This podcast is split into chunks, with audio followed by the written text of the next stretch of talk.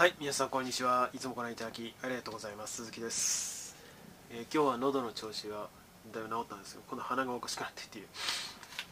まあどこがしらちょっとおかしいっていう状況が続いてますけども。ご容赦ください。なんだろうな。あのお風呂出た後ちょっとお外がうんそれなりに暖かいからと思って半袖出たのが良くなかったんですかね、まあ、その後帰り道にまああのカフェに行ったんですけど雨に降られて、えー傘持ってなかったんで小雨でねちょっと打たれて、あのーまあ、すぐ帰って帰って刺して帰ったんですけどまあどうなのかなわからないですね、まあ、風邪っていうレベルではないと思うんですけどっていうところです。でまああ鼻声組でちょっと申し訳ないんですけどもうーんどうしようかなと今日思ってたんですけども、まあ、パッと思い浮かんだのはまあここのところその下落がついている暗号通貨なんですよ。だから暗号通貨銘柄、まあ、止まらないですよねでまあ僕はいやあれ1週間ぐらい前かな2週間ぐらい前かなそろそろ危ないと思うんですよね暗号通貨ってことを申し上げた映像な映像の中で、えー過去2週間ぐらいの間でたびたび言及したんですけどまあやっぱり来たかとまあそれ見たことかっていうつもりはないんですけど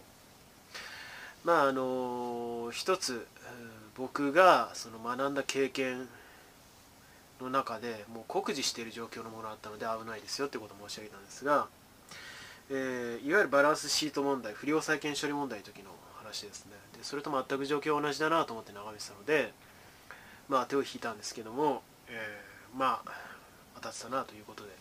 じゃあそれって共通点ないってお話をしたいというふうに思います。でまだ下がると思いますね。下手したらゼロ一つ飛ぶと思います。で自己紹介に関しては概要欄貼っておりますのでどうぞそちらをご参照ください。でまああの不良債権処理問題というと2001年ですね。あのなんだ。うん。同時多発テロが起きた年でもありますけども。まああの前後の時ですよね。でまああの銀行の破綻がずっと続いていてでその手前でアジア通貨危機なんかも97年に起きてそれ引きずった後での銀行破綻とかでその流れで起きたのがまああの不良その貸し渋りってやつですよね。もう収益性がどんどん悪化しているのでどんどんそのバランスシートを縮小していかざるを得ないっていう。であのそのバブル崩壊してから日本では93年4 2, 2年か。に崩壊してからずっとそのデフレがついてますからバランスシート縮小をいくらしようがもっとその貨幣価値が下落していくのでもっと縮小しなきゃいけない。どどこまでも追い込まれていくわけですよ。でそそのバランスシート問題が起きた時あるいはその不良債権問題なるものが出てきた時にその逆流が起きたわけですよね。だそれまでその不動産を買い漁っていたあれ保有していたあ、まあ、金融機関や、まあ、あの JAL とか、まあ、今もどん底ですけども、まあ、あの時もどん底来た、まあ、あの時の不良債権処理問題の時の JAL のいやそのどん底っていうのは素人が何も勉強してない素人がですね不動産に手出してそのまま自爆したっていう本当バカだなというふうに思いますけども、えーそれ、まあ、具体的にはあのエアラインは多くの場合そのターミナル駅とかあの各エリアの拠点まあその中核となる都市ですよね。ニューヨークとか、まあ、あのパリとか LA とかあそういうところですよ。にあのホテルを持ってでそのうんそこに旅客を一緒に住まわすその住まわせじゃないと宿泊させる。でパッケージとして売るみたいなことをやってるわけですよ。で、えーまああのバブル期から、まあ、基本的には株価も右肩上がりでであの時に今の水準の3万ぐらいまでつけたんですよね。でまああのそれによって企業のバリエーションが上がってでファイナンスをしやすくなったわけですよ。でまあでそのバリエーションが上がる根拠っていうのは不動産が上がる価値が上がるからあそのその不動産を保有している企業のバリエーションも上がってでそれによってそのさらにファイナンスして、えー企まあ、投投資をする。でその投資対象ってまた不動産をやってっていう。要はそのなんていうのか自己実現的に不動産が上がる上がるって言われてるから実際に上がって買う人がその要するに稲子状態ですよ。もう一億総稲子状態で、えー、で、えー、不動産買いあさってまた上がってでそれを担保にしてまたそのファイナンスしてっていうことをずっと繰り返してた。でもはっと気がついてみればその不動産の価値自体そもそもなんでそんなにあったんだっけっていうところに、えー、まあ、市場機関投資家を中心とするマインドが、えー、逆向きをした瞬間に一気に逆回転を始めてで、えー、一時期2000あれ何年だったっけな？2017 13年ぐらいか17年ぐらいかちょっと忘れましたけども株価がね7000円ぐらいまで日経平均が3万円の時から7000円まで落ちてっていうことがあったわけですけどまあその序章となったのが不良債権処理処理問題になるものバランスシート問題の時だったと思いますね。で僕はその暗号通貨に関しては前から申し上げている通りもう何回でも言及しますけどもあの根本的な価値っていうのは僕自身はあのもちろん評価してるんですよで、まあ、一時期短期で持ってましたし、えー、暗号通貨銘柄はですねまあ春先ですかね。年初ですね。ぐんぐん上がっていった時です。まあボラティリティも高かったですけど、まあ、今みたいな下落局面では決してなかった。でその僕が買った理由っていうのはまあもちろん上がってるからっていうのはありましたけどもあの資本主義なり資本市場の拡張っていう面があるわけですよ。カントリーリスクがリスクフリー状態であると。各国の通貨っていうのは各国の政府のガバナガバメントの、えー、信用っていうものを反映した形でその価値が変動する。でもえー、暗号通貨に関してはあ国が発行してるわけではないですから、まあ、それはないわけですよね。そういう意味でリスクフリー。ただし、えー、パウエルとイエレンが主に懸念深い懸念を示している通りマネーロンダリングにはおそらく使われてるでしょうね。要するにグレーなわけですよ。誰もその裁量を利かせた管理をしてませんからいくら自由って言ったってですねあの市場の失敗っていうのがありますから市場の失敗って何っていうことがわからない知らんという方はミクロ経済学市場の失敗マーケット、えー、フェイリアで検索してみてください。で出てきますいくら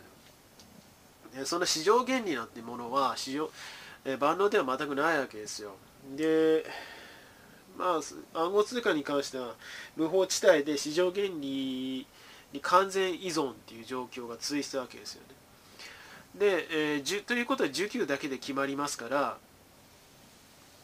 暗号通貨買いたい人がいれば上がるしでこの1週間2週間前ぐらいまでのその弾けるっていう局面があるないない状態まではそれなりに全体のトレンドとして上がってたわけですよね。でもやっぱりきっかけとなったのはコインベースの上場だと思います。あれで事実で売った人が多かったと思うんですよ。で暗号通貨の取引所ですねコインベースは。でひいては暗号通貨の決済システムを提供している企業なんかもありますね。そこに関してはそもそもそのインフラを提供しているっていうところがありますからそれは価値があると思うんですよ。ただし資産としてのその暗号通貨っていうのはそもそももともとゼロなものですから誰がその政府の俯瞰紙幣政府が発行している俯瞰紙幣どころではないレベルでそもそもそのじゃあその暗号通貨の価値って何に担保されてるかって担保してるものはないわけですよ。国であれば国が発行しているつその通貨であればそれは国府あるいはその政府の財政状態というものを相応に反映したものになっている。もっと言うと、えー、通貨と債券という裏表の関係にあって債券が主にその価値っていうものを評価していてで債券との、ええ価格変動をダイレクトに反映する形で各国の、まあ、通貨が価値が決まるわけですよね。でもそもそも暗号通貨の場合は発行主体がないですしでその発行主体は別に債券発行しているわけでもなければ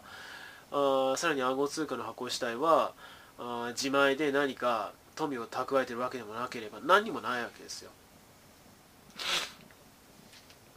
ということで結局もともとの価値ゼロだよねっていうことをははたと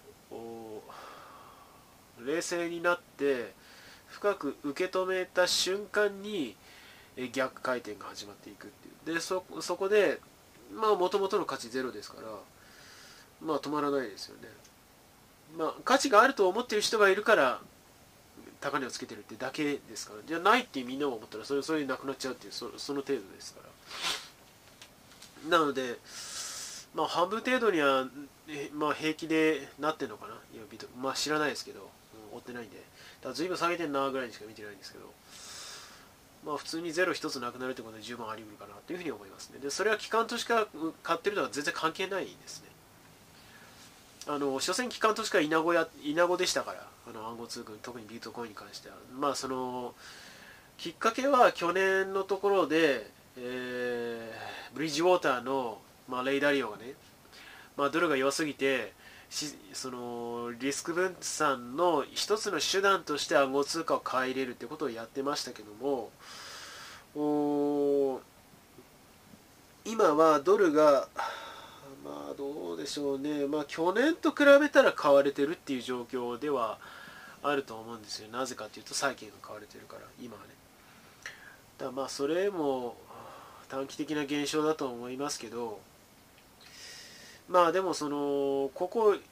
数週間の暗号通貨にとっての環境っていうのは良い要素材料が全くないのでそれは下げるわなっていうところですよね。で今までそういうわけで陶器陶器の稲子がもう機関も個人もわーって群がってたのがあ今逆流を始めたわけですから、まあ、止ま止める要素がない状況ですよね。でまあ握りしめていればいるほど逃げ遅れてもっと焼け野原っていうシナリオが一番濃厚かなというふうに思ってるわけなんですけど、まあ、さっきのね冒頭で申し上げたあ不動産の価値があるとみんな思ってるからそれを買いあさってでもふとあの気づいた時にいや何も収益生み出してないじゃんっていうことがバーって売り始めたらまあ誰もその価値があるというふうに認めなくなるのでバランスシートを縮小してでさらに投げ売りが続いてっていうことが止まらなくなる。で 日経平均が3万円から7000円になった。8000円から7800円ぐらいかな。なったっていう構造と全く同じって言ってるのはそういうことなんですよね。まあ、結局実体がないものっていうのはどこまでも下げるっていうそういうことですよね。すごく単純に言えば。まあそりゃそうですよね。で、まあそんな風には見てるわけなんですけど、まあどこまでいくかなというようには思いますね。まあ一番じゃあこの着地点どこにあるのかと制度上の着地点はどこに行き着くのかなと言われるとうん。ないんですよね。やっぱり。えー、まあ中盤で申し上げた通り暗号通貨の発行主体があそもそも資産を持ってないわけですよ。担保となる。通貨の価値を裏付けるその実物リアルな資産リアルアセットがないわけですよ。でそれがあればだからまあ最初はねやっぱり金本位制みたいな形でゴールドに対してがその通貨の発行主体が持っていますと。でまあゴールドその数百億でも数千億でもいいですけどもそのゴールドに対してどれだけの暗号通貨発行するからじゃあいくらぐらいのレートで決めていきましょうかみたいなところから始まるべきだったと思うんですよ。でもそれをやらずしてとにかく発行しちゃった。手段として。まあそれを裏付けるものが何かしらないとやっぱり止まらないと思いますよね。でそもそも暗号通貨特にビットコインのその価値が本来の価値はどこにあったかって、まあ、これを繰り返し申し上げますけど結局あの途上国とかあるいはその例えばねノマド文字通りの遊牧民の人とかシルクロードの行き来でねお金をその生計を立てている人たちとか、まあ、身元が不明な人たくさんいるわけですよね。そういう人たちにとって銀行口座を開けるって無理なわけですね。ID が不明ですから。紐付かないわけですよ個人の信用と。じゃあどうしようかっていう時にじゃあ普通のその銀行口座持てないから決済できないのでじゃあということで暗号通貨ビットコインっていうものを手段としてまあ取引売買しましょうよというところから始まったんですよね。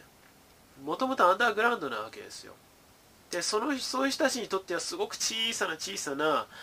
あエコシステムの中では機能しているものだったはずなのがどこの誰どこのど、えー、投機筋から目をつけられてもう今や世界中の猫も杓子も、まあ、そそこらの、街歩いているよくはその何も金融とかですねあれや投資の勉強したことがない、まあ、サイエンスとしての投資の勉強したことがない人たちがとりあえず上がるからっていう握りしめているっていうね、えー、事態になってしまった。でその流れが止められなかったのが、まあ、去年以降ですよね。でそれが今逆逆回転を始めたっていうだけ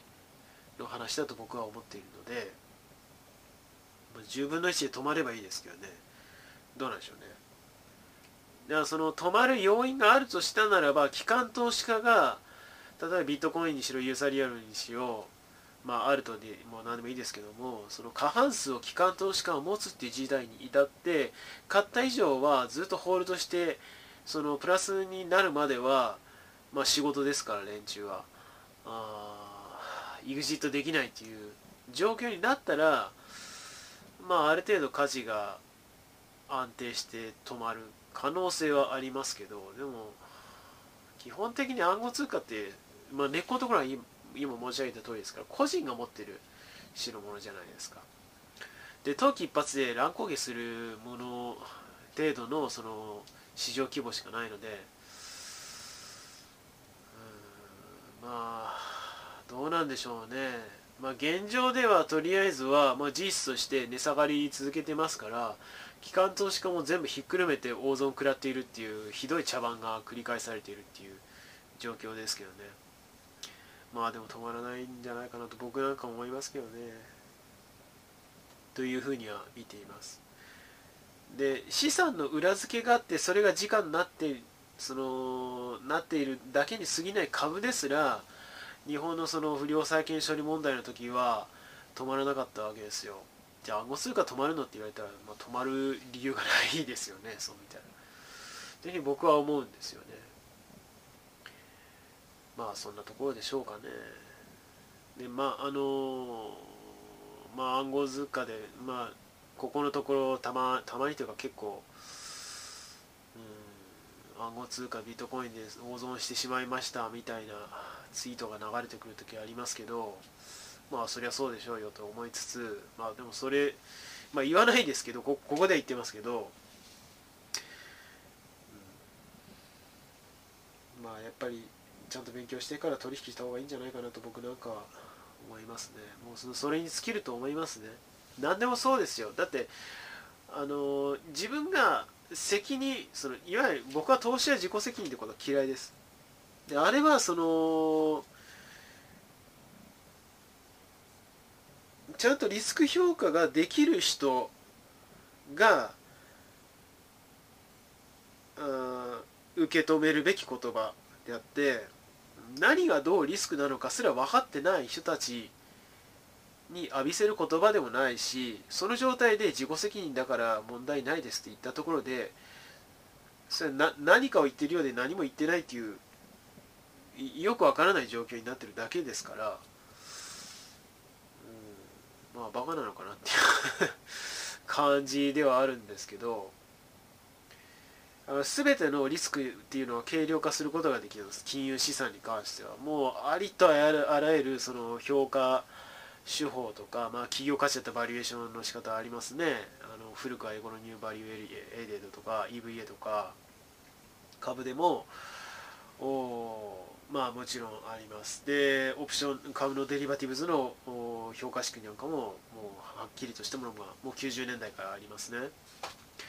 でそういうリスクの軽量化のその手法なりプロセスあるいはそそれを基準にしたそのプライシングが今どうなってるのかっていうものが分かった上で今の相場を見てそのその上で売買をすることができる人たちにとっては自己責任という言葉っていうのはあの